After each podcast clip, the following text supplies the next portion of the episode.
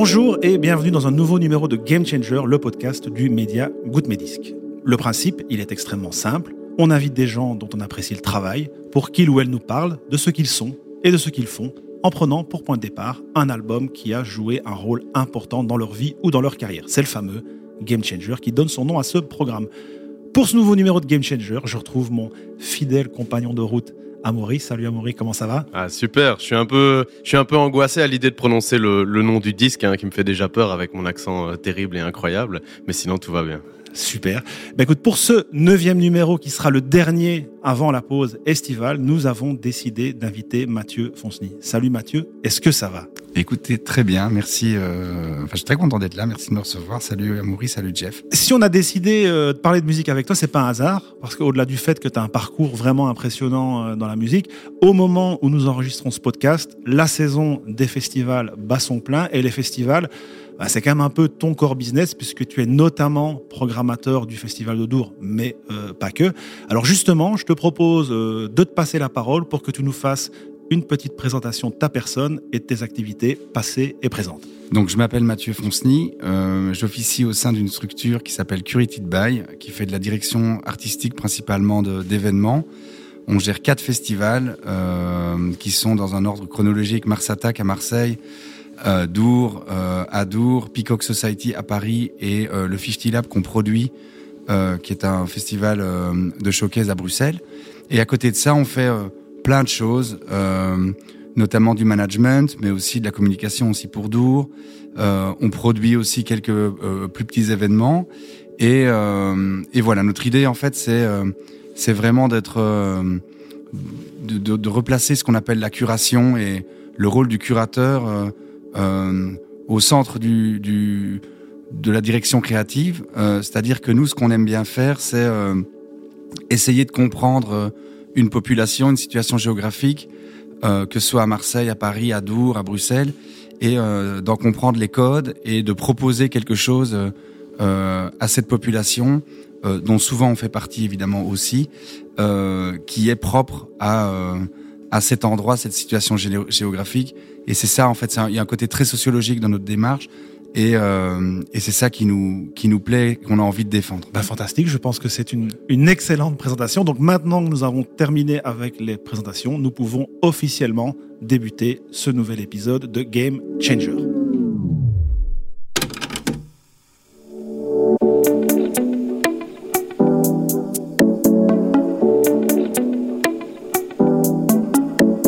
Nous avons donc demandé à Mathieu de choisir un album euh, qu'il a jugé plus essentiel à sa vie qu'une toilette propre un dimanche de Dour Festival.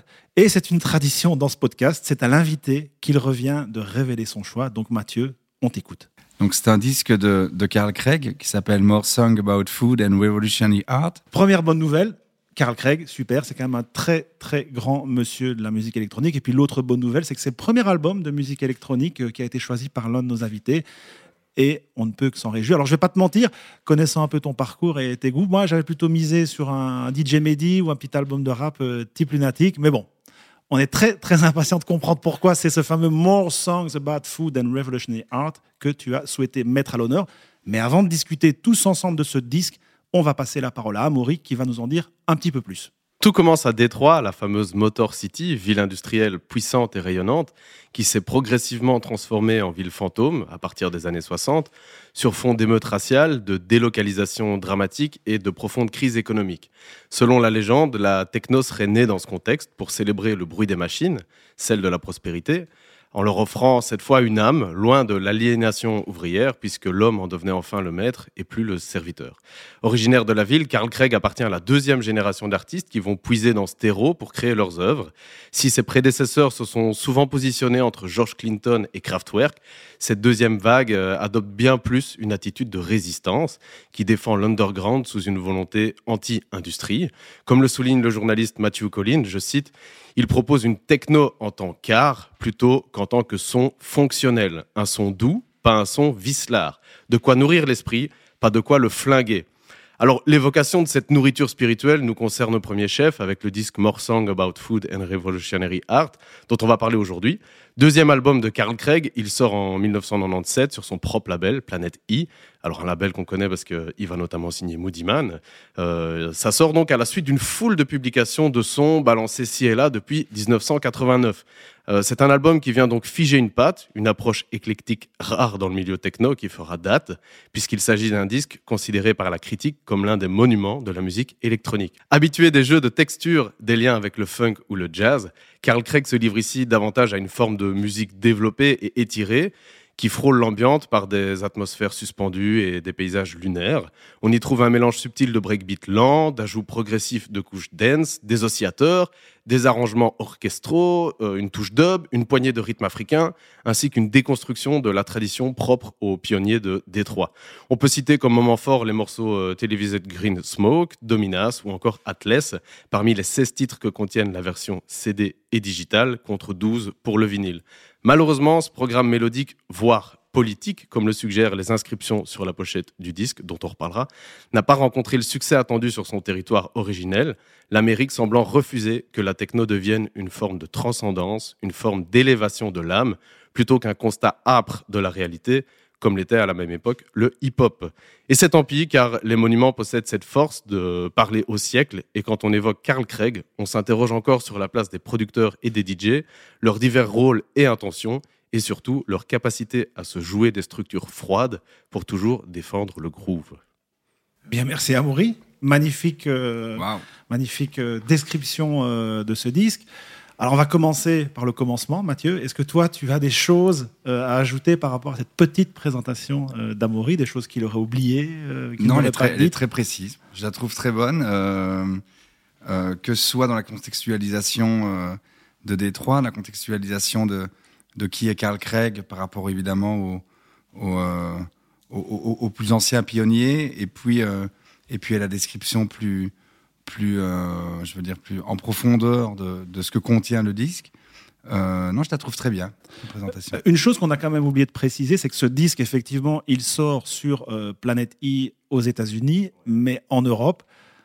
petit, petit moment de gloire, de, de, C'est quand même un label belge qui le sort. Ce label, c'est SSR, qui est un sous-label en fait de Cram Disc, incroyable label bruxellois. SSR, pour la petite anecdote, ça voulait dire sans pleurs et sans reproche. Euh, et ça, je pense que Mathieu, je dois rien t'apprendre sur le, rôle importantissime qu'aura joué l'Europe et en particulier euh, la Belgique euh, sur, dans l'essor de la techno. Tout à fait. moi, j'ai cet album en CD exactement sur, sur SSR. Et puis, c'est aussi l'époque d'RNS à ce moment-là. Et puis, et puis effectivement, la Belgique est est très importante. I Love Techno est, le rendez-vous des Européens pour, euh, pour, euh, pour concentrer un peu, un peu tout ça. On, on, a, euh, on a une grosse tradition de, de techno et, et, aussi d'aller chercher, les, de sortir les, les, les gens, de, enfin, des, artistes américains. Et donc, effectivement, cet album en fait partie de cette, de cette tradition belge de de sortir des Américains et d'être très, très pointu et très précis sur ce qui se passe en techno. Mhm. Mais alors, première chose, on va peut-être se refaire le, contexte un peu plus euh, personnel. Donc, on est en 1997. Toi, tu as quel âge J'ai 15 ans. Tu as 15 ans à cette époque et ta consommation musicale de l'époque, ça ressemble à, quoi? Elle, est, elle se cherche. Elle se cherche. Euh, je, suis, je, viens d'une ville, de, plutôt une petite ville, où on est très euh, codifié et, très très bien, plutôt rock euh, dans mon école euh, où euh, effectivement la musique électronique est vue un peu comme un truc de marginaux et, et, si tu veux je me cherche un peu dans les dans les trucs. J'ai un père qui travaille à Bruxelles et que je vais souvent voir à Bruxelles. J'ai déjà acheté des platines à 15 ans. J'ai déjà des, des, choses. On vit un peu sur des bribes de de, de gens qu'on rencontre et de et de potes à l'époque moi je peux pas sortir en club à 15 ans j'ai déjà été à I Love Techno en fait euh, c'est la première année où j'y étais. Pas mal. Euh, euh, je suis allé à Love Parade à Berlin cette année-là.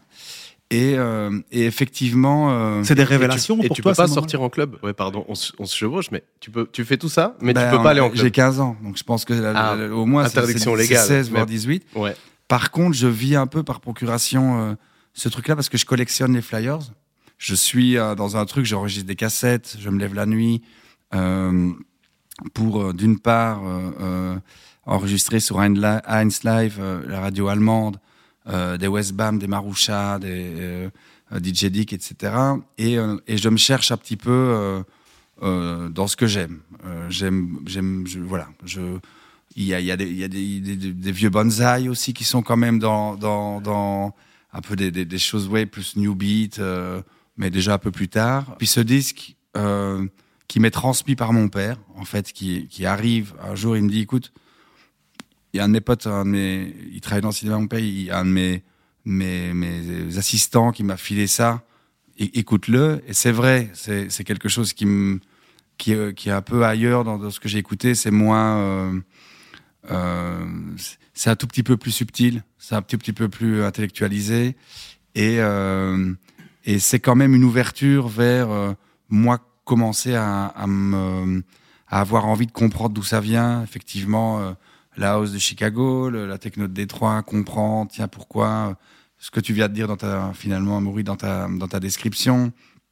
Euh, euh, une, ville de misère où, on, base d'abord les premiers sons sur les, sons, comme on dit, des, industries, etc. Euh, voilà, le, la rivalité euh, noirs et blancs à l'époque. Les blancs désertaient la ville, ont laissé la ville euh, à l'abandon. et voilà. Et, j'irai 20 ans plus tard à, à Détroit. je, suis allé à Submerge chez Underground Resistance, j'ai pu rentrer dans le bâtiment, etc il y a quelque chose qui, qui est important pour moi dans ce disque, qui est juste aussi parce que mon père m'a transmis quelque chose. On n'était pas toujours raccord sur la musique à l'époque. Et euh, je ne sais pas s'il avait fait la démarche ou si euh, c'est arrivé euh, comme ça, mais en tous les cas, il m'a, il, a voulu en tous les cas me ramener quelque chose à la maison qui n'était pas les Red Hot Chili Peppers, qui n'était pas ce que tout le monde écoutait à l'époque. Et, et, et, voilà. Et donc pour moi ça a changé pas mal les choses. Et puis après, j'ai commencé à, à, vouloir faire du journalisme. J'ai écrit beaucoup pour, euh, pour Outsoon, notamment. Euh, bah, J'étais un des plus gros rédacteurs à l'époque et j'ai pu. Euh, voilà, y il y avait une espèce de. quelque chose qui me suivait toujours, qui était euh, cette collection de flyers, c'est Outsoon, c'est ces musiques techno que, que, mon père me rapportait ou que j'allais à Bruxelles essayer de chercher, parce que quand j'allais chez lui, bah, je m'emmerdais un peu le week-end et il y avait un disquaire qui s'appelait BCM à l'époque où Deg était le vendeur. Je crois que je passais tous mes samedis euh, de midi à 18h à regarder euh, Deg qui Deg qui est un des résidents historiques euh, du, Fuse avec Pierre hein. euh, qui euh, qui il, il, avait les il avait les bacs qui étaient pour tout le monde puis il avait les bacs de derrière où il sortait les promos enfin il venait de recevoir le jeudi il recevait les disques à Bruxelles le samedi les, les DJ allaient il avait gardé pour Pierre, ça. Et moi, je regardais, je regardais, j'attendais que quelqu'un vienne déposer des flyers pour en prendre pour, mes, pour ma collection. J'ai des, des classeurs entiers qui sont gardés dans des, dans des fards de chemise. Euh, je pense que je dois en avoir 4 euh, ou 5 000 des flyers. Euh, de, de, voilà, et, et, et j'achetais un peu quelques vinyles. Et donc ce disque, il a un peu le lien de tout, beaucoup plus que d'aimer Carl Craig ou beaucoup plus que il m'a en fait bah, d'une part, euh, fait comprendre que mon père en avait quelque chose à foutre de, de ce que j'écoutais. D'autre part, que c'était exactement ce qu'il fallait à ce moment-là pour. Euh, il ne m'a pas ramené euh, euh, Dance Connection. Tu vois, il aurait pu dire je vais aller chercher Weedbox ou, ou Dance System, je sais pas comment ça s'appelait, c'est les compiles de l'époque. Mais il m'a ramené un truc un peu malin. Voilà. Et, et, et, maintenant, quand je le réécoute, je l'ai réécouté parce qu'on il y a plusieurs disques que j'avais voulu évidemment choisir, donc effectivement ceux que tu as cités, euh, euh, que ce soit Mehdi ou Lunatic, évidemment, euh, c'est aussi quelque part, mais celui-là était plus évident pour moi. Bah, parce que c'est ça, on parle de, de, Mehdi ou de Lunatic, alors on, reviendra un peu sur le disque, mais je fais une petite parenthèse. Quand tu t'es présenté, Mathieu, ce qu'il a, qu'il a oublié de dire, c'est qu'il a aussi été à la base de quelque chose qui a été très important, je pense, pour ah la région liégeoise et pour la musique électronique, surtout pour la partie francophone du pays, c'est que tu as, lancé les soirées formatées. Alors, les soirées formatées pour les Liégeois, je pense que la réputation des formatés a dépassé euh, assez rapidement les frontières, euh, euh, on va dire, de la région liégeoise. Est-ce que aussi ce disque, il a été le, le, le, début de quelque chose qui a amené au formaté pour toi? Inévitablement, oui, parce que ça a forgé mon histoire et Et après, je me suis tourné vers d'autres choses. Et j'écoutais aussi beaucoup de rap à l'époque. Moi, j'étais pas. Euh, tu sais, il y a. Y a bah, D'ailleurs, à formater, c'était la base de la base. La première soirée, c'est Justice et DJ Mehdi. Ça veut bien dire ce que ça veut mhm. dire. Il y, a, y avait à Liège, ben, évidemment, la Sound Station où il y avait une soirée drum and bass, une soirée techno, une soirée house. Les publics se, se mélangeaient très peu. Et euh, nous, c'était pour, c'était, l'idée était de casser évidemment ça tout de suite entre E-Track, Boys Noise, euh, James Blake euh, ou, ou Diplo, on est dans des univers différents. Et nous, on, réunit, on voulait en tous les cas réunir tout ça sur un même dance floor. Et je pense que c'est parce qu'on écoutait aussi quelque chose de beaucoup plus large. Et, et à l'école, effectivement, c'était relativement. Enfin, c'est là que tu vis la majeure partie de ta, de ta vie quand tu es quand euh, quand as 15 ans. Et effectivement, bah, je pense que j'avais envie de répondre à, tous ces gens qui s'enfermaient par m'ouvrir vers quelque chose. Et fatalement, je pense que les formatés sont nés de cette ouverture et d'avoir envie de, de monter un spectre un peu plus large. Ça, c'est sûr. Je trouve ça fou, tu parles d'ouverture, c'est quand même un disque. Alors, je vais pas dire que tu es un peu précoce à 15 ans de saisir ce disque, mais c'est un disque quand même euh, assez compliqué à saisir sur la longueur, sur la diversité des titres. Euh, l'ouverture, euh, l'intro est très, très énigmatique. Est-ce que. Tu as parlé d'un rapport affectif, mais ton rapport intellectuel, tu as dit que c'était un disque très pensé. Est-ce que tu arrives à le saisir dès le début? Est-ce que tu as une accroche, quelle qu'elle soit, mélodique avec ce disque? Bah, Le disque, il est construit comme un producteur de techno qui ne sait pas faire un album, ou en tous les cas qui, qui essaye de faire un album parce que c'est pas codifié à l'époque, euh, et donc qui essaye de faire une intro, un, une, quelques morceaux en progression, et puis il fait les morceaux techno qui arrivent à Butterfly, Atlas, etc., qui sont évidemment donc il n'y a pas encore les. C'est vraiment un format album de quelqu'un qui n'a pas une musique qui n'a pas les codes à l'époque d'un album. Euh, tu vois où il se sent obligé de faire une intro un peu bah, elle vaut ce qu'elle vaut, mais elle est effectivement un peu. Euh, et, je pense qu'il y a un côté où il se dit on va faire un, truc qui est très intellectualisé, etc. Comme Jeff Mills a peu fait à l'époque. Et en fait, personne ne retient les trucs Jeff Mills. Tout le monde retient les bangers et les gros trucs techno. Et ici, c'est un peu la même chose. Donc, moi, bah, je suis rentré dedans. J'ai été tout de suite au morceau 5 ou 6 on s'entend. Mais ça pose, finalement, ça pose un peu la question de, de, la relation très difficile, je trouve, entre la musique électronique et le format album. Je suis d'accord. Est-ce que tu trouves que, on va dire, euh, là, on est en 97, on, peut dire qu'on est encore au début, finalement, de la, de la musique électronique. Est-ce que tu trouves que cette relation, elle s'est, elle s'est un peu améliorée ou tu trouves que ça reste quand même encore un peu bah, compliqué? Il y a évidemment il y a Daft Punk, il y a Homework qui, qui casse tout parce que c'est un album complet où euh, tous les morceaux, qu'ils soient des respirations ou qu'ils soient des moments forts, est un hit, en fait, ou, en tous les cas est un morceau que tout le monde aime. Ici, on parle vraiment d'un truc, euh, euh, effectivement, où il y a des morceaux qui, qui ne retiendront jamais l'attention des gens, ou en tous les cas très peu. Après, sur la longueur, bah, pour moi, le format album, bah, on, ça c'est encore un autre débat, mais à moins sa place aujourd'hui, où parfois on essaye, euh, tu sais, de on a quelques morceaux qui sont bons et puis on essaye de faire un long format pour se dire qu'on a une vie et qu'on va le faire vivre sur euh, une longue période. Moi, je suis pas contre les gens qui sortent euh, euh, finalement pas d'album, mais qui sortent très, très régulièrement des maxi, voire un morceau. Et tu écoutes peu d'albums finalement, toi aujourd'hui Ta consommation, elle est. Oui, même pour de la programmation, finalement, ce qui est assez paradoxal quand tu vas devoir programmer des artistes. Ça dépend dans quel style. Mais en, en musique électronique, effectivement, j'écoute peu d'albums. Mm. Ça, c'est vrai. Moi, quand j'ai réécouté ce disque, parce que c'est pas mon, la musique électronique, c'est pas mon background personnel, euh, donc je l'ai un peu entendu par curiosité euh, à l'époque, forcément le single. Et là, quand je l'ai réécouté, je me suis dit c'est fou.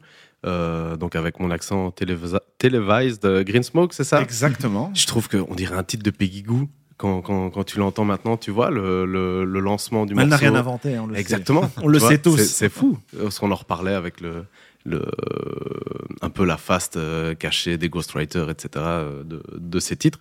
Il y a déjà tout dans ce disque, euh, les moments où ça pète, les moments où ça pète pas. C'est un disque hyper complet en fait qu'on a vraiment oublié.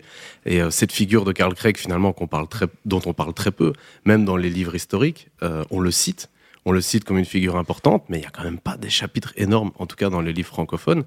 Euh, est-ce qu'elle est importante pour toi dans ta construction par la suite? Tu as dit euh, à tes 15 ans que tu t'en fous, que c'est une accroche affective du disque, du rapport, mais ton, évolution est tellement similaire à ce personnage-là. Il est devenu DJ, il a, il a, parfois préféré le rôle de DJ que de producteur. Je pense qu'il a même fait des festivals. Il a même euh, été directeur artistique de certains festivals euh, à Détroit, si je ne me trompe pas. Il a en fait, il a un, il a un, format de soirée qui s'appelle Detroit Love, et dont il est le curateur, euh, qu'on a fait d'ailleurs à Dour. Et lui-même, je ne suis pas sûr qu'il a. Par exemple, à Movement, le festival où je suis allé à Détroit, il a une scène Detroit Love. Euh, Sonar, il y a deux semaines, il y a un événement Detroit Love au même niveau que euh, euh, Life and Death ou, ou Afterlife. Ça veut dire qu'il y a, il y, a, un public. et donc, il amène Octave il amène Stacy Pullen, enfin, il amène. nous, on a eu Mad Mike à Dour. et donc, il a envie de, prouver, de, montrer ce qu'est Détroit avec euh, aussi euh, euh, des nouvelles têtes. Et, effectivement, il a un, truc de curation. Après, moi, Carl Craig n'est pas non plus quelqu'un qui est. J'ai pas une statue de lui. Il, est un élément dans, dans, dans les choses. J'ai été parfois bluffé par bah, justement Octave One. le live est quand même puissant, c'est quand même vraiment quelque chose. Euh, on fait Inner City à Dour cette année en live. Ben voilà, il y a aussi toute un, une histoire. On a toujours un truc un peu historique à Dour. On a fait les Masters at Work à deux. On a fait Body and Soul. Euh, là, voilà, on va faire Inner City en live. Il est pour moi une, une, un des, des personnages de, de, du film, euh, de l'histoire de la musique électronique. Mais c'est pas. Ici, c'est vraiment un album qui, est, qui représente un truc où Ouais. Ça, c'est un game changer. Voilà. Et tu as une connexion avec les, autres stars, ou en tout cas les, grands joueurs de cette équipe, de ces, de ces générations-là, de la ville, ou pas spécialement non plus? En tous les cas, une connexion euh, euh, personnelle. Personnelle, pas vraiment. Il y, en a une, en vrai, qui est liégeoise, qui est Sami Gossens, que vous connaissez peut-être, qui est Sierra Sam et qui maintenant est Cirque, qui habite à Berlin, bah, qui lui, je sais pas si je peux vite le faire mais il y a un gars qui s'appelle James Pennington qui, sortait des disques euh, sur le nom Suburban Night, euh, sur Underground Resistance, euh, et qui à un moment donné s'est arrêté à Liège, qui avait besoin de quelqu'un pour, euh, je parle de ça dans les années 90, pour l'aider à produire. Et Samy lui produisait beaucoup de disques. Euh, Samy est un super producteur. S'il m'entend, je l'embrasse, que je l'adore.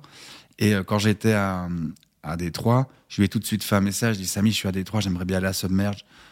C'est quand même un truc. Je sais que en tant que que blanc, c'est pas toujours facile mais euh, j'aimerais bien essayer.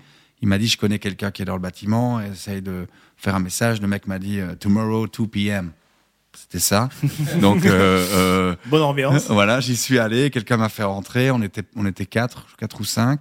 Et là, il y a une personne qui est venue, qui nous a fait visiter tous les locaux de, de répète, tous les. Il y a au plafond, il y a tous les passes qui, qui, qui nous disent, ah, voilà, on a tourné là, là, là. Et puis, il y a Mad Mike qui est venu, qui nous a salué, qui a dit bonjour à tout le monde on a eu le droit à voir le bac catalogue où on pouvait acheter des disques si on en voulait. Et alors, le plus drôle, donc c'est vraiment une, maison quatre façades dans un, dans un hood de, de Détroit. Et en face de là, il y avait une, une, une maison avec tous les rideaux, exactement quatre façades qui étaient mauves, et Prince qui jouait à fond euh, avec des haut-parleurs dirigés vers la rue. Donc, c'est-à-dire quand tu étais hors dehors de soi, tu pouvais déjà l'entendre, c'est juste que tu devais traverser la rue. Et je demande à un gars, je dis, c'est quoi? Il me dit, ah, that's Moody Man House. Ok. Et en fait, à la mort de Prince, euh, Moody Man était tellement triste qu'il a commencé à, Donc, en fait, tu peux écouter euh, Prince 24 heures sur 24, 7 jours sur 7. Donc, tu peux à un moment donné t'arrêter et prendre 5 minutes de Prince. Tous ses voisins sont OK avec ça, il, trouve ça génial. Il a mis des rideaux pourpres, je pense. c'est ça. je, vais vous, je vais vous la trouver, la photo, tout à l'heure. Et donc, c'était aussi une connexion. Et puis là, ça m'a amené plus vers la house, tu vois, où, où, évidemment, j'ai écouté beaucoup de house euh, euh, euh, aussi. Et, d'ailleurs, en tant que DJ, j'ai plus joué de la house que de la techno. Mais c'est aussi ça, c'est une histoire de. J'ai écouté un disque et j'ai été comprendre d'où il venait. Et puis, ça m'a aussi amené vers d'autres. D'autres chapitres de, de l'histoire de la techno. Mais moi, j'ai un peu l'impression que la, techno telle qu'elle a été euh, pensée et produite par Carl Craig, parce qu'il faut quand même le dire, Carl Craig, c'est un producteur euh, assez exceptionnel. Il faut, il faut écouter un disque si jamais vous savez pas par où commencer Carl Craig. Alors, je pense que le disque qu'a choisi Mathieu est une très bonne porte d'entrée, mais il y a aussi une sorte de double album, un peu compilation mixée qui s'appelle Sessions avec ses meilleurs remixes et ses productions sous ses différents alias, qui est vraiment phénoménal à découvrir. Mais j'ai quand même un peu l'impression que cette façon de penser la techno, elle a un peu, elle a un peu euh, disparu des radars. Là, à une époque, je trouvais qu'on l'entendait chez des gens comme Agoria, on l'entendait chez des gens comme Am, qui perpétuaient cet héritage de Détroit. Et aujourd'hui, j'ai l'impression que c'est un peu oblitéré par une version plus, plus frontale de la techno. Alors, si on prend la Belgique, on prend des Amélie Lenz, on, mhm. prend, on prend des Charlotte de Witt, et puis même toute l'école, on va dire, euh, l'école Berghain. Est-ce que toi, tu considères ça comme, euh, comme un cycle que le retour aux racines, il viendra un jour, ou que c'est peut-être finalement trop loin pour la jeunesse qui, finalement, si tu prends des cycles de 20 ans, est finalement intéressée par la trance, et, et peut-être que ce, ce, ce, passage de témoin, un jour, on va, on va l'oublier. On le voit aussi dans le rap aujourd'hui, où il y a ce classique, ces, espèces de, ces, vidéos légendaires d'Internet où Kobalade, c'est pas qui est, qui est Ayam, c'est Ayam, je pense, c'est pas qui est Ayam. On a parfois qui a un peu ce euh, ce, savoir qui est en train de se perdre parfois euh, dans la techno au profit ben, de certains formats euh, peut-être plus big room et, qui écrasent un peu tout sur leur passage. C'est quoi, toi, ton avis sur ce Moi, ça ne me dérange pas trop. je trouve que c'est une évolution des choses parce que, bah, effectivement, il y a, y a juste des cycles qui se passent. Mais par contre, il y a toujours des gens qui maintiennent ça. Regarde Kyle Hall ou des gens comme ça aujourd'hui, ils jouent vraiment de la, de la, Ils font en tous les cas des choses qui sont inspirées par, par les racines et il en reste. Euh, et, c'est juste qu'à un moment donné, ben voilà, il y a d'autres qui prennent un peu le pli. Et puis, et puis euh, c'est pas un qui abat l'autre. C'est juste un qui dépasse un peu l'autre. Mais quand tu vas à une soirée I Love Detroit au, au Sonar, c'est quoi le, la moyenne d'âge du public? Est-ce qu'il y a encore beaucoup de jeunes ou tu as un peu le sentiment de te dire on est, nous, entre trentenaires, quarantenaires, voire cinquantenaires pour ceux qui ont encore 50 ans qui vont au Sonar? Parce que c'est ça, finalement, le, je pense que le meilleur, le meilleur euh, moyen de, de, de, de visualiser l'influence qu'ont encore ces gens. Alors, effectivement, si tu vas à une soirée I Love Detroit, c'est plutôt des nostalgiques qui seront un peu plus âgés, etc. Par contre, euh, dans la programmation euh, euh, de Sonar ou dans la programmation de. par exemple, Stingray, aujourd'hui, n'a jamais été aussi fort qu'aujourd'hui. Et, les jeunes l'adorent. Il jouait deux fois à Primavera. Il, y a quand même encore des gens qui sont. Et, sans être vraiment des gens qui sont en contre-culture, ils sont en train d'avancer ensemble. Sauf qu'il y a, euh, bah, il y, en a un qui joue avec une balle de foot et un qui joue avec une balle de basket, et ils jouent juste sur deux terrains différents, mais ils jouent, ils jouent. Mhm. Franchement, ils jouent. Et, euh, et, effectivement, la techno frontale dont tu dis, très rapide pour le moment, euh, et, et, effectivement, l'influence trans est très très palpable pour le moment.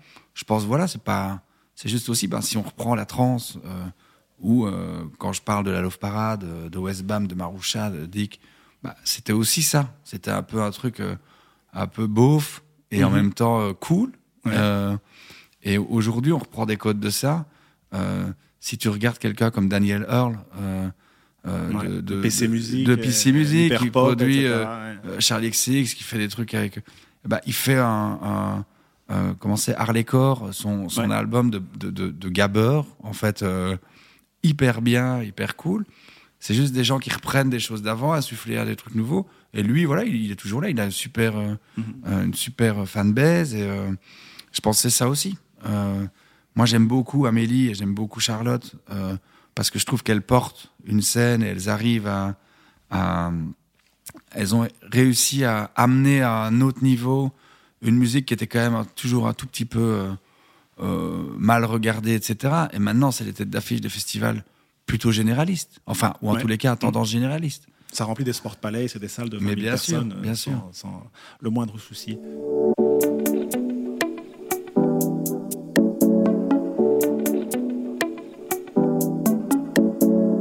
Bon, je pense, Amaury, euh, qu'on a fait le tour du Game Changer, ce disque de Carl Craig euh, de Mathieu. Donc, on va on va passer euh, à autre chose, une petite respiration euh, dans ce podcast, parce que si vous nous écoutez, et on espère vraiment que vous nous écoutez religieusement, vous savez que chaque épisode de Game Changer, c'est l'occasion d'aller fouiller dans les archives, et plus précisément dans les archives de l'année qui nous concerne, en l'occurrence 1997. Et à chaque fois, je vais piocher quelques disques, euh, trois ou quatre, pas plus, qui ont marqué l'année en question. On en discute et puis chacun notre tour, on en choisit un. Alors on va repartir dans l'année 97. L'année 97, c'est déjà une année qui avait été choisie par Sofian Fanen dans l'un des premiers épisodes de ce podcast qu'on vous conseille évidemment très, euh, très chaudement. Et puis l'année 97, c'est une année qui est riche en énormes classiques. Il y a le Homework de Daft Punk, il y a le Kid de Radiohead, il y a Fat of the Land de Prodigy, enfin bref. je vais laisser euh, ces monuments de côté et j'ai jeté mon dévolu ben, sur, euh, sur simplement trois autres disques. Alors, on va commencer par la première proposition, et cette proposition, c'est la compilation Super Discount. Alors, je l'ai dit il y a un instant, 1997, c'est l'année qui va sortir la pierre angulaire de la French Touch, le homework de Daft Punk. Mais on le rappelle quand même, la French Touch, ce n'est pas que Daft Punk, c'est aussi, entre autres, Étienne de Crécy. Et en 1997, donc, Étienne de Crécy sort sur le label Solide l'album Super Discount, sur lequel il évolue sous divers pseudonymes. Et quand il n'est pas aux commandes, c'est des copains à lui qui prennent leur lait. Je pense ici au regretté euh, Philippe Zdar, qui était déjà actif à l'époque au sein de Cassius et qui avait sorti quelques années plus tôt, justement avec Étienne de Crécy, un autre disque très important dans l'essor de la French Touch, le Pan Soul de euh, Motorbass. On croise également R avec un titre qui en fait une sorte de blueprint de All I Need, qui sera un tube de l'album Moon Safari euh, un an plus tard. Alors musicalement, c'est une base house, disco, des petites touches de jazz, de dub, un résultat avec des choses assez relaxantes et puis des gros tubes euh, taillés euh, sur mesure pour les soirées Respective Burning qui venaient d'être lancées euh, sur Paris à l'époque et qui joueront un rôle clé dans la mise en avant de toute une scène comme allait le faire le Social Club dans les années 2000 pour la seconde vague de la French Touch. Alors justement, toi Mathieu, en termes d'influence sur ta vie ou sur ta carrière, tu es plutôt première ou deuxième vague de la French Touch, toi? Les deux. Tu parles des soirées Respect. Mhm. tu vois, David Blow, Jérôme Vigier et, euh, enfin, soit, les, trois qui faisaient respect m'ont toujours dit euh, David Blow, c'est lui qui fait tous les soirs à Radio Nova maintenant, depuis, depuis longtemps. on, se croit, ils m'ont toujours dit Mais vous, vous êtes euh, ce que nous, on a fait dans les années 2000, nous, on a fait dans les années 90. Et on, est, on est très proche de ces gens-là. On a, on a, évidemment, on a sauté sur un. Enfin, on était à la base d'un truc. Moi, j'étais à Paris à l'époque. J'ai senti qu'il y avait une effervescence et effectivement, je l'ai ramené à Liège. Donc, je suis plutôt, évidemment, la. la, si tu dois en choisir une, allez. Bah, dans, plutôt la deuxième, parce que c'est, j'ai l'impression d'avoir euh, euh, été, un, en tous les cas, un spectateur euh, très proche de, de ce qui s'est passé. Mais par contre, la première, évidemment, je, l'ai aussi vécu, mais avec du recul, quoi. J'étais moi dedans. Bien, alors on en. Ah, moi, ça, me fait, ouais, ça me fait penser à quelque chose parce que dès que tu dis Super Discount, j'ai euh, les, covers des albums, mhm. euh, forcément, qui me, qui, qui, me, sautent à l'esprit.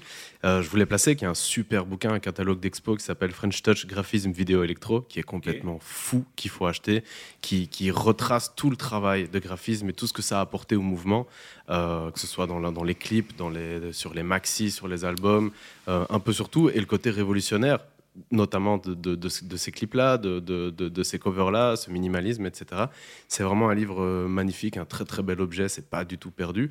Et euh, tant qu'on est dans le, dans le moment livre, on a parlé de beaucoup de choses et je voulais renvoyer vers le Techno Rebels de, d'Antico chez, euh, chez, chez, les éditions Alia qui, qui, font un travail de fou et c'est effectivement une bible magnifique pour tout ce qui est la musique électronique de Détroit. Ok, allez, j'en profite de reco bouquin aussi, le bouquin Daft qui est sorti il y a quelques mois chez Grasset.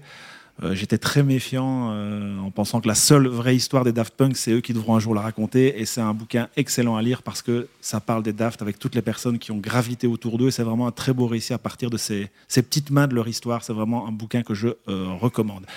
Mais je vais enchaîner sur la deuxième proposition. La deuxième proposition, c'est Silent Introduction de Moody Man. Et ce choix n'est évidemment pas un hasard, puisque cet album, bon, il, il nous accompagne dans le studio d'enregistrement ici, puis c'est un album qui est sorti en 1997 sur Planet E, le label de Carl Craig. Donc c'est le premier album de Moody Man, producteur de Détroit. Je pense que c'est vraiment non seulement un des plus grands producteurs de house, et aussi l'une des personnalités les plus emblématiques euh, de sa vie. En tout cas, moi, personnellement, je pense que c'est aussi influent que Eminem, que le MC5, que J. Dilla, pour en citer que, quelques-uns. Moody Man, c'est un des musiciens les plus énigmatiques de ces 30 dernières années, qui est absolument culte aux yeux d'énormément de gens. il faut dire qu'il donne très peu d'interviews. Il fait encore des DJ sets aujourd'hui. C'est quand même assez bizarre. J'imagine que tu l'as déjà vu quelques fois. Euh, il parle énormément sur les morceaux. C'est pas la technique est pas euh, pas exceptionnelle, mais ça reste un créateur d'ambiance vraiment hors pair, avec un sens de la fête euh, vraiment attesté une fois dans sa vie. Musicalement, c'est le premier album, c'est peut-être son meilleur. C'est un disque très épuré, euh, très lofi. En préparant cette chronique, je suis tombé sur un article qui comparait finalement ce disque à Burial en disant que Burial pour le dubstep avait été cette version très épurée, très rêche. Et finalement, moi, je trouve que euh, Moody Man fait un peu ça. Il est un peu en opposition au Masters at Work, qui à l'époque était vraiment le sens de la fête, dans ce qu'il avait de plus maximaliste. Moody Man, il a, apporté quelque chose de très festif, mais de très, très très, euh, très simple. Donc c'est un disque avec énormément de samples, ça semble chic, George Benson, Stevie Wonder, mais c'est vraiment un génie euh, du sampling. Donc voilà, si vous ne savez pas par où commencer, vous commencez par ce disque-là. Je pense qu'on ne le regrette pas. Euh, tu es Ah, d'accord ah là-dessus bah, Je suis tout à fait d'accord. Et on termine avec la troisième proposition, la BO de Ma Cité va craquer. Alors première question, est-ce que vous savez orthographier correctement Ma Cité va craquer Ah, Bien sûr. évidemment. MA, donc espace, le chiffre 6, tiret T. Et puis, espace, C-R-A-C-K-E-R. Tiré. Tiré, ouais. T'as bien tiré. Crac. Et bon, on va aller. Donc, ouais, pour les plus jeunes qui nous écoutent, il n'y a pas que la BO de la haine dans le rap français des années 90. Il y a aussi la BO de Ma Cité va craquer. Euh, Ma Cité va craquer, c'est un film hein, de Jean-François Richet qui sortira aussi une dizaine d'années plus tard, L'ennemi public numéro un, le biopic sur Mérine avec Vincent Cassel. Comme la haine, le film traite de banlieue, mais je pense qu'il ne le fait pas avec la force évocatrice et les talents de réalisation de Mathieu Kassovitz. Alors, si la haine enterre Ma Cité va craquer sur le plan cinématographique, niveau BO, je pense qu'il n'y a pas match. C'est Ma Cité va craquer qui finit, je trouve, loin devant. Alors, paradoxalement, la compilation, elle s'ouvre sur un titre de KRS-One, qui, je trouve, en dit long sur le complexe d'infériorité qu'avait peut-être encore le rap français à l'époque vis-à-vis du rap américain. Il y a un titre avec un ricain, on le met, euh, on le met en premier. Mais voilà, ils n'avaient vraiment pas à rougir parce qu'on Bon, il y a plein de bons titres, mais bon, on peut quand même citer euh, C'est donc ça de nos vies de IAM, et puis surtout le retour aux pyramides Des des X-Men. Qui est titre, tout euh, simplement un des plus grands titres. De l'histoire, du rap. Avec Demain c'est loin d'IAM, je pense que c'est Ouais. régulièrement cité comme les deux plus grands, plus grands moments. Et puis il y a quand même des prods de White and Spirit qui sont assez incroyables et qui étaient un peu aussi euh, emblématiques d'un rap euh, conscient et engagé, parce qu'à l'époque, c'est aussi eux qui avaient produit euh, le morceau 11 minutes 30 euh, contre euh, les lois racistes. Alors bon, une petite question pour les boomers que nous sommes en train de devenir ou devenus, je ne sais pas. Euh, est-ce que sur ça, la politisation du rap, la conscientisation, est-ce que le rap c'était mieux avant? Non. Pour moi, pas. En tout cas, le rap a évolué comme la musique électronique dont on a parlé tout Mhm. à l'heure. C'est juste, euh, voilà, c'est une évolution des choses. Il y a des gens qui ont repris des codes, qui en ont ajouté d'autres, qui ont fait d'autres choses. Si on écoute aujourd'hui le reggaeton, si on écoute la zumba, euh, c'est juste, voilà, des- des- une évolution. Et puis il y en a d'autres qui sont toujours, euh, qui n'ont pas envie de, de faire rentrer d'autres choses dans le rap. Euh, et qui restent plus traditionnels euh, sur un truc de rap. Alors il y en a qui vont dire que c'est de la pop urbaine. Ok. Pour moi, c'est du rap. Ouais. C'est des mecs qui viennent plus ou moins du même background, qui font, euh, qui déclament un texte sur un beat, alors qu'il soit plus rapide, plus lent, euh, qu'il soit samplé ou complètement produit électroniquement, euh, qu'il soit. euh, euh, ça, ça, pour moi, ça n'a pas. C'est juste, voilà, c'est une, une évolution des choses. Mais avec la comme- caisse de résonance, ce que je veux dire, c'est qu'avec la caisse de résonance dont il bénéficie aujourd'hui, est-ce qu'on ne peut pas regretter qu'il soit si peu euh, euh, à, à se mouiller sur des terrains plus engagés, plus Moi, je- politiques? Parce que si tu enlèves Kendrick Lamar aujourd'hui chez les Ricains, même dans le rap français, dans les très gros, les très gros vendeurs, ça a, on va dire, complètement disparu, on va pas se mentir. Alors, je crois, que- je crois que c'est ça qui est beau, qui est beau aussi. C'est un peu comme la poésie il y a, il y des centaines d'années, mais le, le- la contestation, elle peut se faire autrement aussi. Au, lieu- ouais. au lieu d'être présent dans le fond, euh, si on fait une forme très grinçante qui va vraiment à l'encontre de, de- de ce que le mainstream fait, euh, même s'il y a du rap très consommé, euh, très streamé, euh, c'est pas spécialement mainstream. Tout- tout- toutes les formes de rap, en tout cas. Donc, je crois que la contestation, euh, elle s'est déplacée. Puis il y a toujours, il y a quand même du- du- des rappeurs qui, qui le font à l'ancienne. quoi. Pour les- Il y a, y a Niro pour l'instant qui est en train de péter. Ouais, ouais. Il est juste un peu moins visible et parfois un peu réac dans, dans, dans ses contestations. Mais euh, ouais, moi je crois que Il y c'est a une différentes évolution formes de rap euh, qu'on sorte aussi. Ouais. De Hugo TSR à Ouais. euh, le. Ouais, euh, le dernier Medine, euh, qui a- lui-même a évolué et parfois il fait même de la trappe consciente. C'est, c'est tel- c'est- le prisme s'est tellement élargi que je ne sais pas s'il faut regretter cette époque-là. Bah, Parce que- Moi, je suis. Enfin, c'est pour ça, la regretter, je- je- juste dire qu'elle était bien et qu'il y en a Ouais. une autre. Ouais. Voilà, c'est juste. euh, Moi, je suis, je suis heureux de la connaître et je regrette peut-être parfois que, euh, on en parlait avec Midi Maizy, qu'elle ne soit pas assez mise en avant, que on, on- il manque un écolage sur ce, sur, parce que ce disque-là, ce disque-là est un, un incontournable, il est hyper important pour plein de raisons. Après, tu sais, il y a, il y a deux écoles, quoi. Il y a l'école qui dit qu'il y a besoin d'une d'une histoire, d'une transmission. Ouais. de- Et puis, il y a une école qui dit, à un moment donné, euh, euh, si Kobalade ne connaît pas Ayam, qu'est-ce que c'est pas grave. Ouais, non, non, bien sûr. En fait, on s'entend mieux. Tu vois, euh, c'est comme les. euh, enfin, c'est la même chose dans le foot, quoi. Euh, mec qui dit, t'as pas de respect pour. pour, je sais pas, pour Pelé ou pour. J'ai pas connu Pelé. Je sais pas, moi je joue au foot, j'ai un nouveau truc, je suis en train de faire. tu vois, et c'est juste que tu n'as pas besoin toujours de, de, de, de comment dirais-je, de, de, de prendre du recul et d'avoir une connaissance. Ici, c'est un truc très spontané. C'est un truc de maintenant. C'est un truc là, il y a une brèche qui s'est ouverte. Tout le monde est, est- est- et ils ont bien raison. On, on- on s'est engouffré dedans, et tant mieux. Et, euh, C'est sûr, et, Et- ça crée de nouvelles choses. euh, et le background, bah, tu l'attrapes après ou tu ne l'attraperas jamais. Mais ce que tu fais, ce que tu proposes, il est cool. Donc, euh, donc voilà. Bon, allez, faut en choisir un. On commence par toi, Mathieu, Sans hésiter, ma cité va craquer.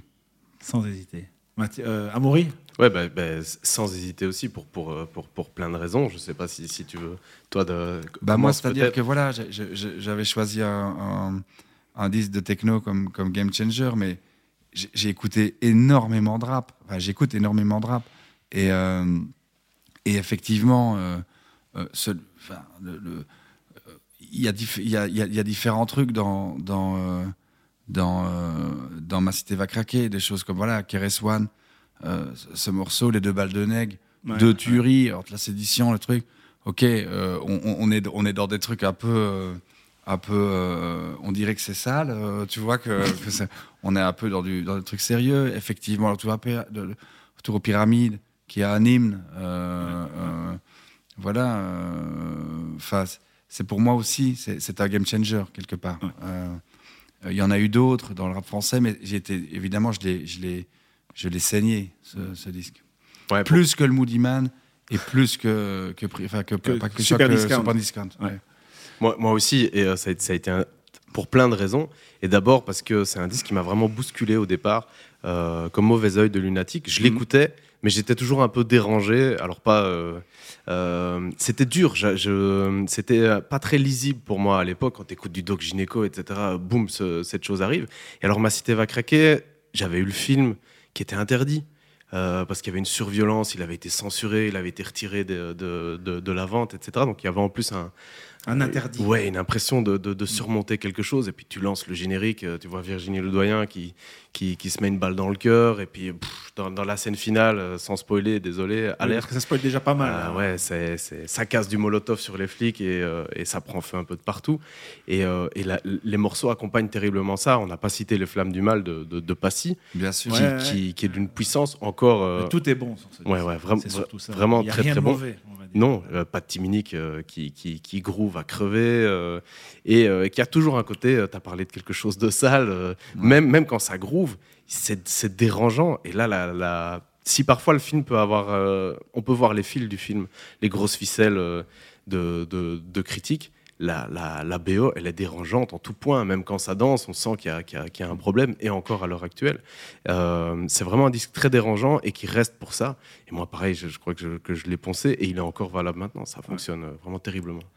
Ouais, Vous avez pris ça. Moi, je vais prendre le, le Moody Man. voilà. Juste pour le plaisir, parce que c'est un peu badant, là, vos histoires. Moi, je veux juste du fun. Et la Moody Man, il me donne juste ça.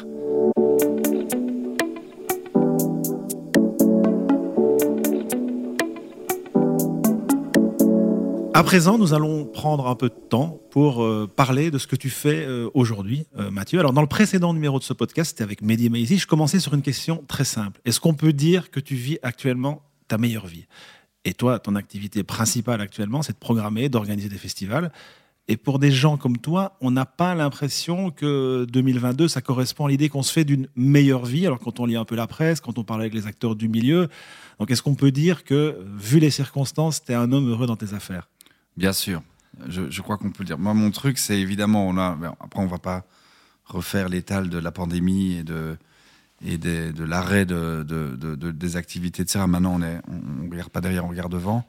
Ben, effectivement, moi, ma vie, elle est euh, à, rencontrer des gens, à voyager, à découvrir des groupes et essayer de les ramener pour les proposer à, à d'autres personnes et les transmettre. Donc, effectivement, euh, moi, pour le moment, j'aime toujours ce que je fais. J'ai, j'ai, j'ai- je, j'ai- je me suis fait tout seul.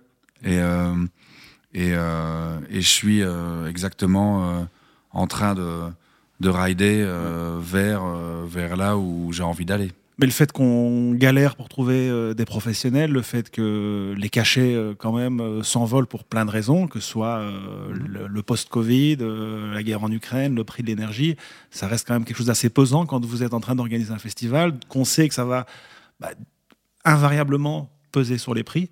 Mhm. pour plein de choses, que ce soit les boissons, que ce soit peut-être le, ticket d'entrée. C'est quand même des choses assez difficiles à, gérer ou ça, ça va?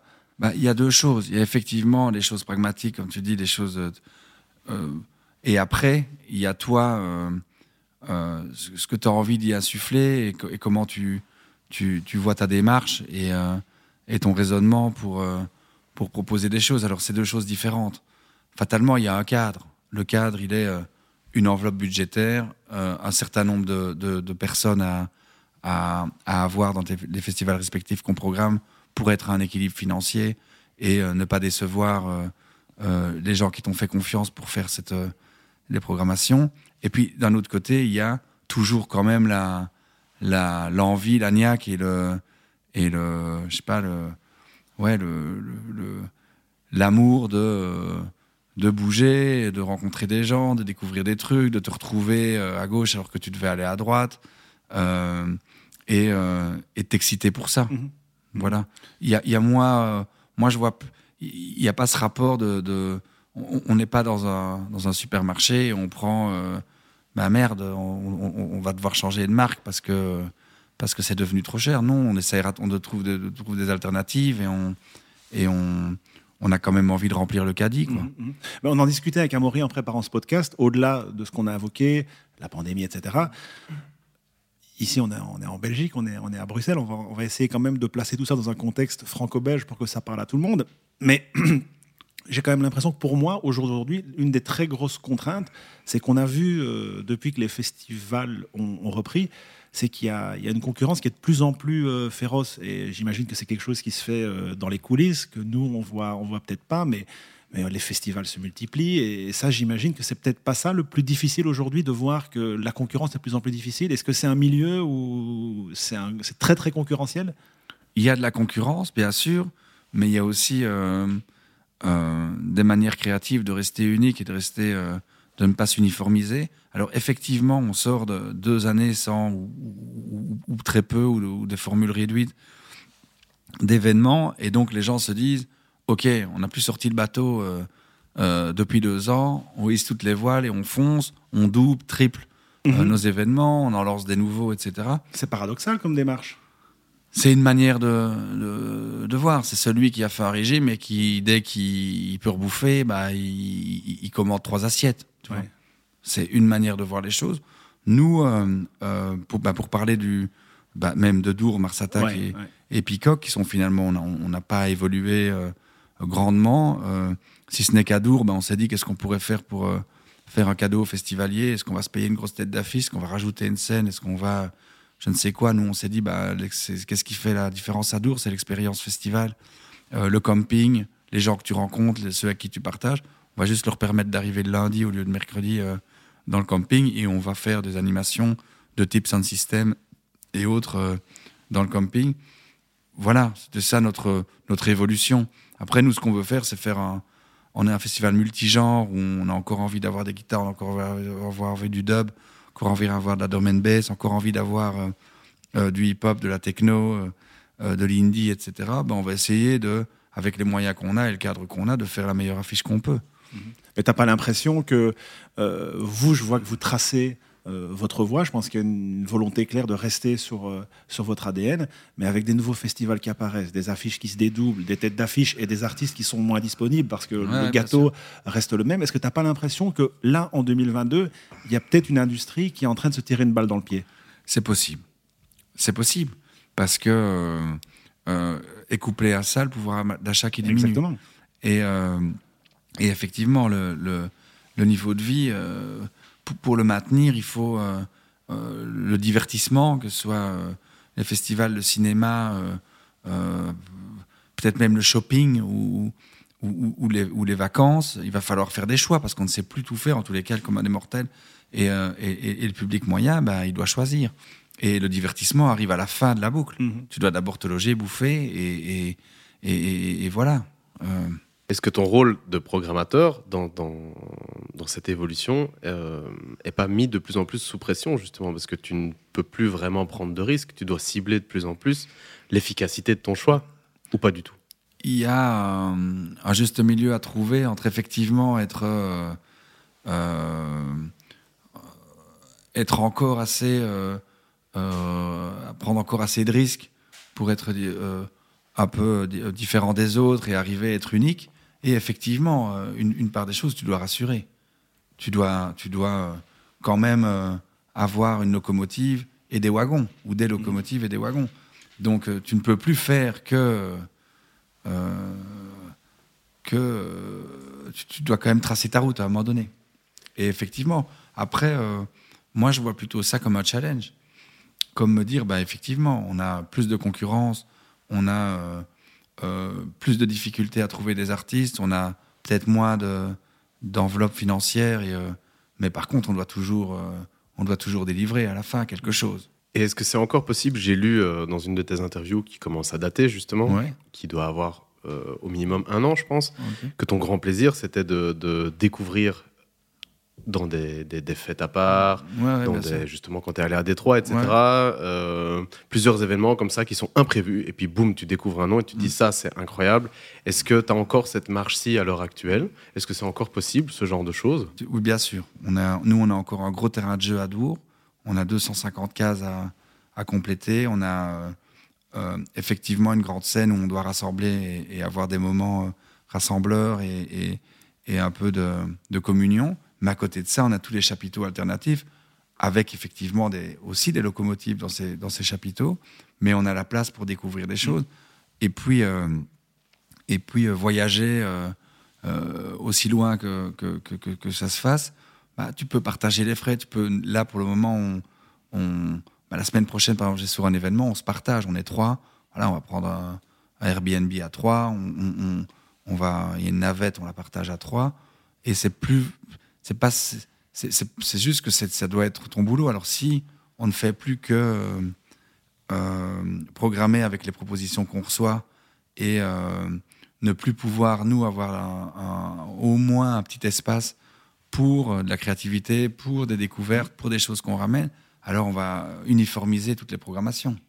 Mais justement, quand on regarde la programmation euh, d'Astané, si je prends l'exemple de Dour, il y a quand même un nombre réduit euh, de têtes d'affiche. Si mhm. je vois la grande scène, elle commence à 17h30, alors que les autres années, on mhm. commençait peut-être à 13, 13 ou 14h. Il y a un plus gros focus sur la découverte, euh, je trouve, qui a toujours été là, mais je la trouvais un peu reléguée parfois au second plan, parce qu'il y avait peut-être, alors là, corrige-moi si je me trompe, une ambition aussi Dour de montrer qu'on était capable de passer à l'étape suivante, d'aller un peu se frotter aux plus grosses machines qu'on pourrait connaître en Belgique et par extension en Europe. Moi, j'ai un peu le sentiment, quand je t'entends parler, cette année, il y a un retour aux fondamentaux, mais un peu par la force des choses.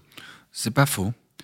Euh, parce que effectivement, euh, ben, euh, comme tu l'as dit, il y a une concurrence plus forte et le prix des cachets a parfois tendance à, à augmenter, notamment pour les têtes d'affiche.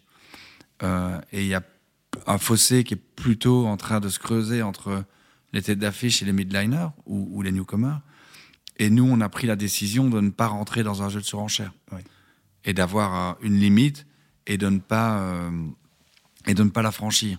Donc fatalement, on, est on, est, on a une, une, une, frange d'artistes qui nous était accessible, qui ne l'est plus au jour d'aujourd'hui. Et donc c'est pas grave, c'est juste le cadre a un peu changé et on compile avec ça. Et effectivement, tout notre combat aujourd'hui, c'est de réaffirmer euh, euh, l'aspect découverte et l'aspect alternatif de Dour pour, euh, plus que jamais, vouloir dire que Dour, bah, c'est l'expérience Dour et le festival en lui-même qui tire les festivaliers plus que les têtes d'affiche de la grande scène, finalement. Mm-hmm. Dans, toute cette évolution, moi, je voulais en profiter que, mm-hmm. que, tu sois là pour, pour cette question, parce que c'est quelque chose qui m'a toujours intrigué. Euh, face à cette, aux célébrités parfois toujours plus rapides, euh, grandissantes des artistes, mhm. par rapport à ton travail de programmation, comment tu fais, comment tu composes euh, avec un artiste que tu sélectionnes, que tu sais que tu vas avoir dans ton festival, et puis qui pète peut-être 15 fois plus qu'au moment où tu l'as choisi, et qu'il faut choisir une scène, qu'il faut peut-être une fois que le programme est fait, est-ce que tu es aidé Est-ce que tu, tu peux anticiper ces taux d'engagement, ces, ces, communautés grandissantes euh, Est-ce que tu as des programmes peut-être euh, qui peuvent t'aider pour ça Comment ça se passe? Bah, Nous, à Dour, on a, on a plusieurs scènes. Donc déjà, s'il pète, on pourrait imaginer, bah, voilà, je te prends un cas, Lélo. Mmh. Voilà. Entre 2020, programmé 17h, 18h sur la Boombox. 2021, 22 heures sur la boombox.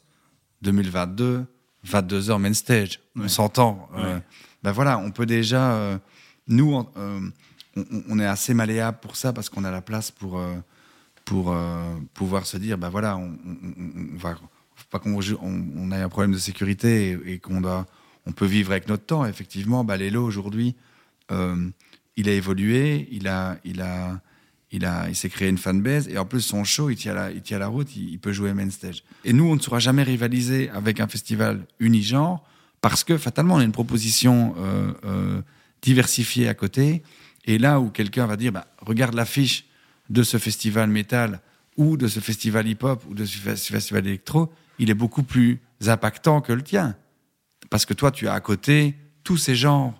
Et donc, euh, c'est une difficulté. Nous, on doit, on doit essayer de s'adresser à des curieux, des mélomanes, des gens qui, qui, prennent des risques. Et la conjoncture actuelle, dans tous les cas, n'est pas dans cette, dans cette logique-là. Ça, c'est une chose.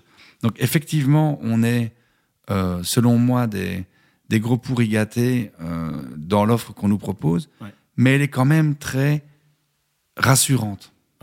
Et parfois, je trouve que euh, dans ce qu'on aimerait en tous les cas, pas la prétention d'être un prof ou de, vouloir inculquer des choses aux gens, mais on aimerait quand même que les gens découvrent. Mmh. Euh, Et, c'est quoi un peu tes. Bon, je pense que Dour est un modèle en lui-même. Est-ce qu'il y a des festivals qui sont pour toi euh, des modèles dans ce que tu prônes comme valeur?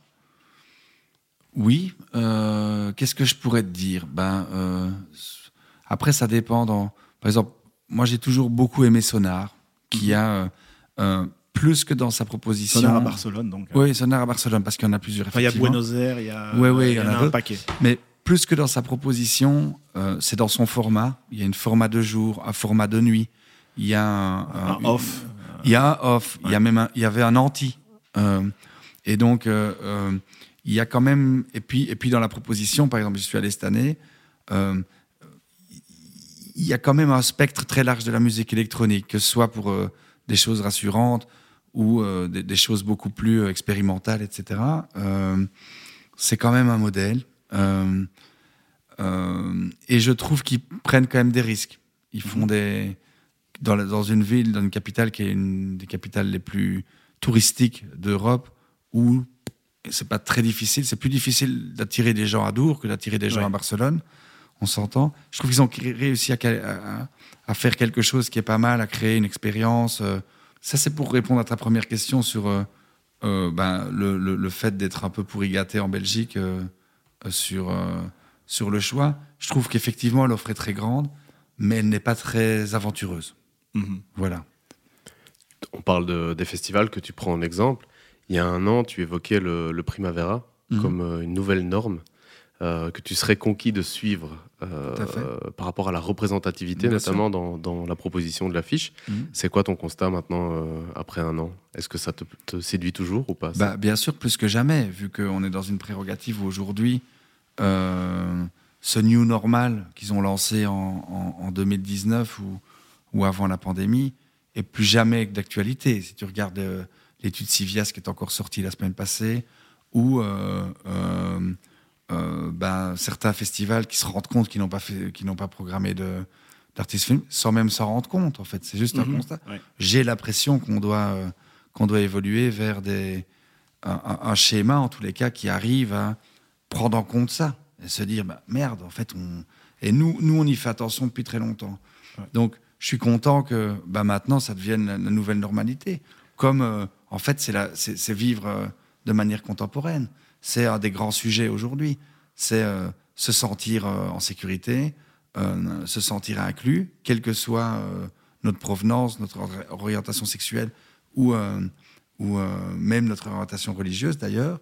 Et effectivement, c'est avoir une diversité qui s'offre à nous, que ce soit la parité homme-femme, que ce soit les personnes racisées, etc. on est quand même dans une société aujourd'hui qui a envie de ça. Mm. Voilà. Et comme euh, il y a des enjeux écologiques, comme il y a plein d'enjeux, mais cet enjeu en est un vrai. Donc euh, effectivement, quand Primavera a lancé ça, je trouvais ça euh, génial en fait. Et plus, enfin aujourd'hui, c'est devenu quelque chose dont on se bat tous les jours. enfin, en tous les cas, j'espère que autour de cette table aussi, mais c'est c'est palpable au quotidien. Et on a évoqué la représentativité des femmes, des minorités. Moi, je trouve que si on prend les autres grands sujets de société actuellement, c'est l'environnement. Tout à fait. Alors, si on prend l'exemple de la Belgique, et ça a été un phénomène qui a été, qui a eu, je pense, une, qui a été vécu partout en Europe. Et en 2011, au Pop, dans le Limbourg, il y a eu une tempête, il y a eu plusieurs morts, il y a des pylônes qui se sont effondrés, etc. À l'époque, ça avait été un retentissement incroyable, une véritable tragédie. On voit que euh, cette année, les exemples se multiplient. Will of Green annule une journée. Pas plus tard que le week-end où on enregistre ce podcast, c'est les Eurocaines de Belfort. Ils annulent deux jours pour cause de tempête. Je pense qu'ils sont passés très près d'une vraie catastrophe, mhm. euh, catastrophe humaine.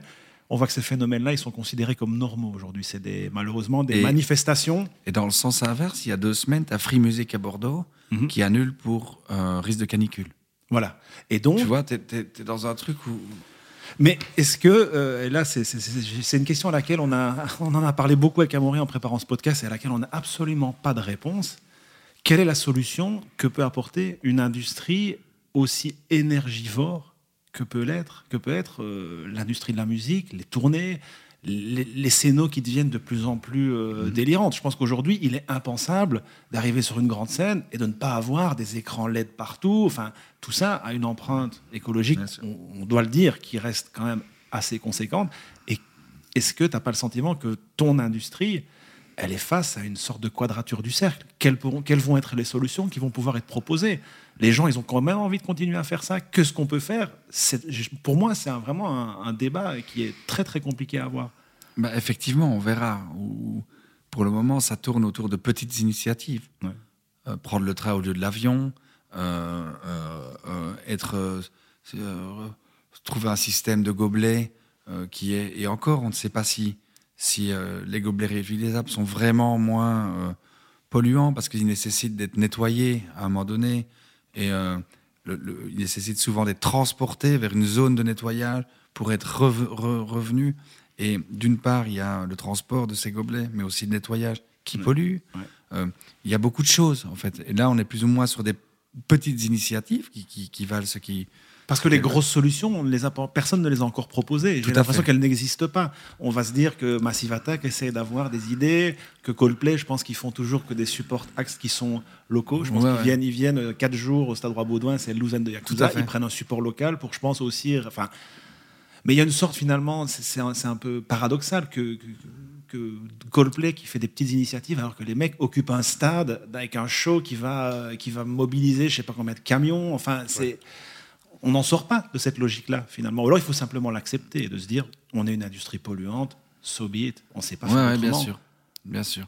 Ou l'avenir nous montrera qu'il y a à un moment donné un, retournement de situation qui sera obligatoire ou pas, euh, euh, imposé ou pas, je, n'en sais rien. Mais effectivement, pour le moment, euh, ce ne sont que des petites initiatives. Est-ce que la solution, c'est pas simplement moins de live et moins de festivals? Non, ça, ça en est une, mais ça pourrait aussi être euh, avoir un quota de, de kilomètres. Tu te dirais, ben, dans mon festival, j'ai droit à, je sais pas moi, 100 000 kilomètres sur mon affiche, et euh, ben, tel artiste, tel artiste représente, euh, pas moi, il va venir de d'Espagne, ben, il représente 2000, il va venir le truc, et, moi j'ai un quota de 100 000, et à moi de le... Ça, c'est intéressant comme idée. J'en sais rien. C'est super, Ou un quota de de locaux euh, versus euh, des étrangers, et puis des étrangers limitrophes, des étrangers européens, des étrangers. Euh, j'en sais rien, tu vois. Mais t'imposerais. Je, je, ne sais pas, mais ça pourrait être une, logique, en tous les cas, de, de régularisation. Préciser, parce qu'on a quand même parlé de, de Civias tout à l'heure. Tu peux expliquer peut-être ce que c'est, parce que pour les, les, auditeurs qui ne qui connaîtraient pas ce nom, c'est une, plateforme qui analyse le secteur musical euh, en Fédération Wallonie-Bruxelles et qui tente de proposer des solutions, qui fait des constats et qui propose des, analyses pour euh, que le secteur soit un peu plus inclusif. Et ils viennent de sortir un rapport. C'est vraiment pour la représentativité des femmes dans le milieu euh, de la musique. Ouais. C'est plutôt genré. et il y a un rapport qui vient de sortir sur les festivals.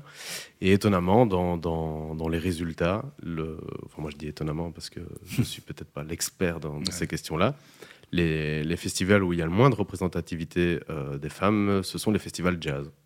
Tout à fait. Il y a une longue tradition qui, euh, qui empêche. C'est très intéressant. C'est des questions dont. Ah dont bah, on nous, on le sait au premier chef parce qu'on fait un peu, on va faire un peu de pub pour nos activités Good Medisc en parallèle. On, fait, on va organiser sur Paris un, un Waffle Jazz Festival pour essayer de mettre un peu en avant la scène jazz belge qui est vraiment euh, bouillonnante. Et c'est vrai qu'on a eu un peu de mal euh, à trouver des femmes. C'est une problématique face à laquelle je peux m'identifier parce que c'est vrai qu'on a voulu mettre des femmes et en fait elles sont très très peu euh, représentées. C'est qu'une question de nombre, dans le, enfin, question de pot dans lequel tu peux aller puiser. Il est extrêmement plus réduit que celui euh, que le pot que le pot masculin.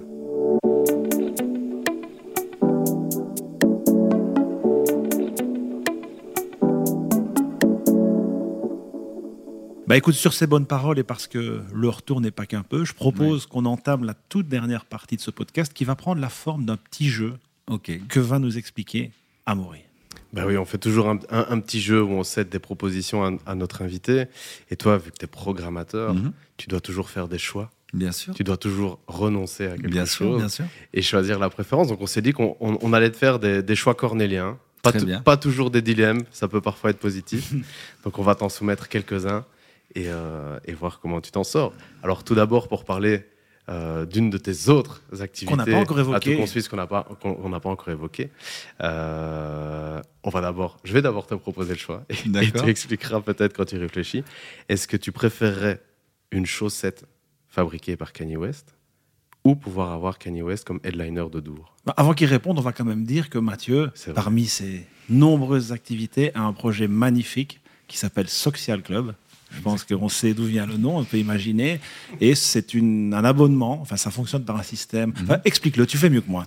Pendant la pandémie, euh, je savais que les festivals n'auraient pas lieu. On a toujours dans notre tête des, des idées qu'on garde dans, dans le fond de notre tête. J'avais envie de poser un acte citoyen euh, une fois, à un moment donné, autre, autrement que de donner une pièce à la personne qui, est, qui, qui, qui, qui mendie dans la rue. Et je me suis dit, ben voilà, je vais imaginer un, un moyen d'être, euh, de faire un acte citoyen, mais tout en, en, en compilant des, quand même une démarche créative et toutes les rencontres que je fais euh, au long de, bah, au long de, de- de mes voyages et des, des, des- gens que je rencontre. Et donc j'ai imaginé Social Club. Le principe est très simple.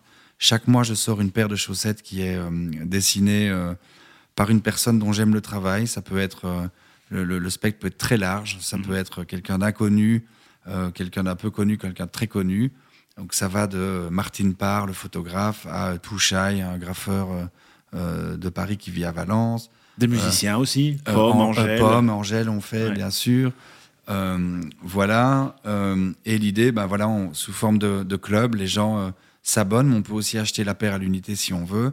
Et, euh, et on reçoit une paire tous les mois dans sa boîte aux lettres. Et tous les, bénéfices vont à la plateforme citoyenne d'accueil des réfugiés ici à Bruxelles. Et, euh, et voilà. Et le site, si jamais les gens veulent aller, parce que c'est vraiment un magnifique projet, c'est Ouais. quoi Socialclub. Social.club. Social.club. Et donc maintenant, la question. La question une chaussette designée par Kanye West ou Kanye West headliner à Dour Une chaussette designée par Kanye West. Parce que si tu veux, il y a un, un aspect dans tous les, les chaussettes que j'ai fait, il y a un aspect de rencontre, de, euh, de, euh, euh, un peu de- même si moi je ne participe pas du tout à la création, il y a quand même une discussion qui s'ouvre et, les gens me disent t'aimes bien ce que j'ai fait, etc. C'est chouette. Est-ce que ça marche? Une chaussette, c'est un, objet du quotidien, mais que finalement personne ne sait vraiment comment on la conçoit. Il y a des parties où on ne peut pas interagir parce qu'il y a un, coton plus élastique où on ne peut pas, si tu veux, il y a des parties qui doivent être pleines, euh, couleur pleine. Donc ça, il y a, donc il y a une discussion qui s'amorce. Et j'aimerais pouvoir, en fait, si, si pour le dire autrement, si Kanye West est headliner de de Dour, je pense que jamais je ne le rencontrerai. S'il me fait une chaussette, je pense qu'on aurait une interaction. Mais elle sera probablement blanche ou noire. hein, connaissant Kanye West. Ne te fais pas trop, ne te fais pas trop d'illusions sur le modèle. hein, euh, blanc ou noir. Est-ce que tu préférerais euh, Liam Gallagher bourré sur la Last Arena ou Pete Doherty sobre dans la petite maison dans la prairie? Qui sont deux scènes de Dour, hein, pour Ouais. ceux qui ne Ouais, ouais, bien pas. sûr. Je suis Team Libertines. Plutôt, euh, je, je, je, je prendrais Pete Doherty et euh, même sobre, je pense qu'il est quand même marrant. Alors, un festival sur une plaine vierge ou un festival éclaté dans un centre-ville? Attends, dans une plaine vierge, ça veut dire qu'il y a personne ou? Un champ vide, tu veux dire? Tu es libre, tu as un champ vide et tu fais les scènes que tu veux et tu aménages comme tu veux. Ou alors, dans un centre-ville, tu as déjà fait ça, hein, Ouais, ouais. euh, tu dois investir plusieurs lieux Euh, bah, J'ai déjà fait les deux. Euh, je pense que dans une ville, ça me plairait mieux parce que je suis plutôt quelqu'un de la ville. Euh, et, euh, et, donc, je pourrais essayer de. Et puis, c'est, c'est, en production, c'est plus chiant de le faire euh, souvent. je t'avoue que. Une tu question très pratique. du jour où tu as dû faire le site de jour il y a trois ans. Euh. Voilà.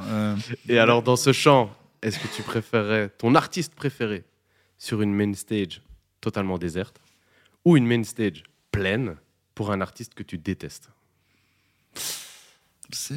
Aïe, aïe, aïe. Euh, Incroyable question. Je préférais avoir du monde et, euh, et qu'il y a quand même une ambiance et que les gens, euh, au détriment d'avoir un artiste que j'aime, je préférais quand même avoir une, effectivement une énergie. quoi. C'est beau ça, le, le, le sacrifice. Alors dans ce même festival, tu préfères, comme Jeff le dit, un chétan dans le camping qui joue de l'art tech de 5h à 10h du matin à côté de ta tante, évidemment. À hein. côté de ta tante. De 5h à 10h ou du NAPS. Artec ou NAPS. De 5 à 10h du mat, pendant 4 jours de festival. Jeff proposait Grand Corps Malade, mais pour moi, c'est pas possible. C'est difficile. Pas. difficile parce que Naps, Naps, on a un rapport Marseille. Euh,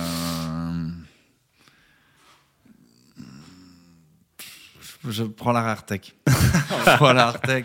Pourquoi? Warrior. Parce que. Mais quel Warrior? euh, Parce qu'on vient quand même de là. Quoi. à un moment donné, ça peut arriver que de 5 à 10 heures du mat, ça, peut arriver. Ça peut arriver. Ça arrive même. Et, alors, ça arrive. la dernière que je, qui me tient le plus à cœur, est-ce que tu choisirais 20 minutes de reformation des Daft Punk ou un set entier toute la nuit de Laurent Garnier? Les Daft Punk. J'adore Laurent Garnier, je suis un très grand fan. Il, a, il, a, il nous a fait un cadeau à Mars Attack cette année. Il devait jouer 3 heures. Grab avait du retard, il a joué 4 heures. Resté toute la soirée. Mais Daft Punk est, plus lié à mon histoire et à plus lié à, quelque chose qui, serait. Euh, c'est Daft Punk sans hésiter.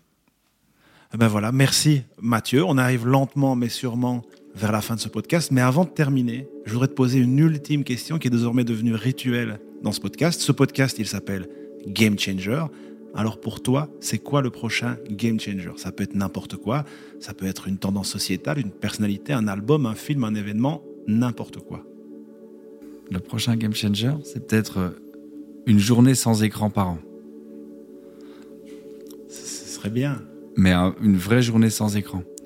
C'est-à-dire tu ne peux pas, en fait, tu ne peux pas... Euh, pas, de, pas, de, 4G sur le site du festival de Non, non mais c'est-à-dire tu ne peux pas avoir une, une, publicité euh, en rue. Tu as perdu. Ça veut dire tu, tu dois avoir une journée par an, par exemple, sans écran. Je pense que c'est un game changer. Ah ben ce serait bien, je pense. Bah écoute, merci. C'est déjà l'heure de se quitter. Mathieu. Merci à vous, c'était très cool. Un immense merci pour ta présence. Merci évidemment euh, à Amaury. Voilà, bah maintenant tout ce qui reste à faire, c'est de vous rappeler de nous suivre sur www.goutmedis.com, sur nos différents réseaux sociaux. Pensez également, ne l'oubliez jamais, à donner un petit peu d'argent à Goutmedis. Nous avons un Tipeee, on a une SBL, on est complètement bénévole. Et si ce podcast peut exister, c'est notamment grâce euh, à l'argent que vous nous donnez. Puis n'oubliez pas aussi d'aller au Dour Festival, d'acheter des chaussettes euh, sur euh, Social Club. Et puis, dernière recommandation, de nous mettre un maximum d'étoiles sur votre plateforme de podcast favorite si vous aimez ce que vous avez entendu. Voilà, c'est tout pour aujourd'hui. Merci Mathieu, merci Amaury. À la prochaine. Ciao, merci. Ciao.